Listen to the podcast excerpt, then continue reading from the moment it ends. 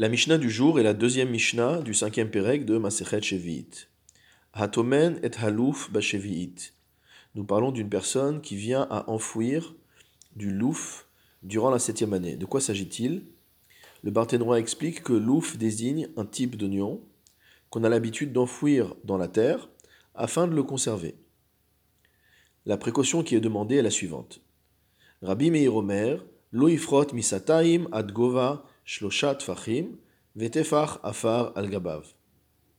Rabbi Meir nous dit que la manière permise d'enfouir ces oignons est d'enfouir au minimum une quantité de 2 CA sur une hauteur de 3 tfachim, donc à peu près 24 cm de hauteur, vetefach afar al gabav, et de rajouter encore un tefach de terre par-dessus. La motivation de ce din est que si jamais on enterrait les oignons de manière trop dispersée dans la terre, cela pourrait ressembler à une zria, à un ensemencement de la terre, et donc on doit faire les choses de telle manière qu'il soit bien clair qu'on est en train ici de faire du stockage.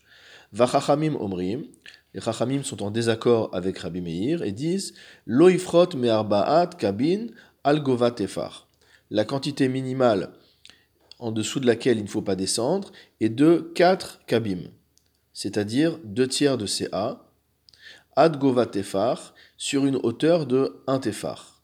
Ve tefar afar al gabav, et encore une fois, on mettra un tefar de terre par-dessus, c'est-à-dire qu'il va dépasser du sol. Vetomno bimkom drisat adam, et on va enterrer ces oignons à un endroit où on marche.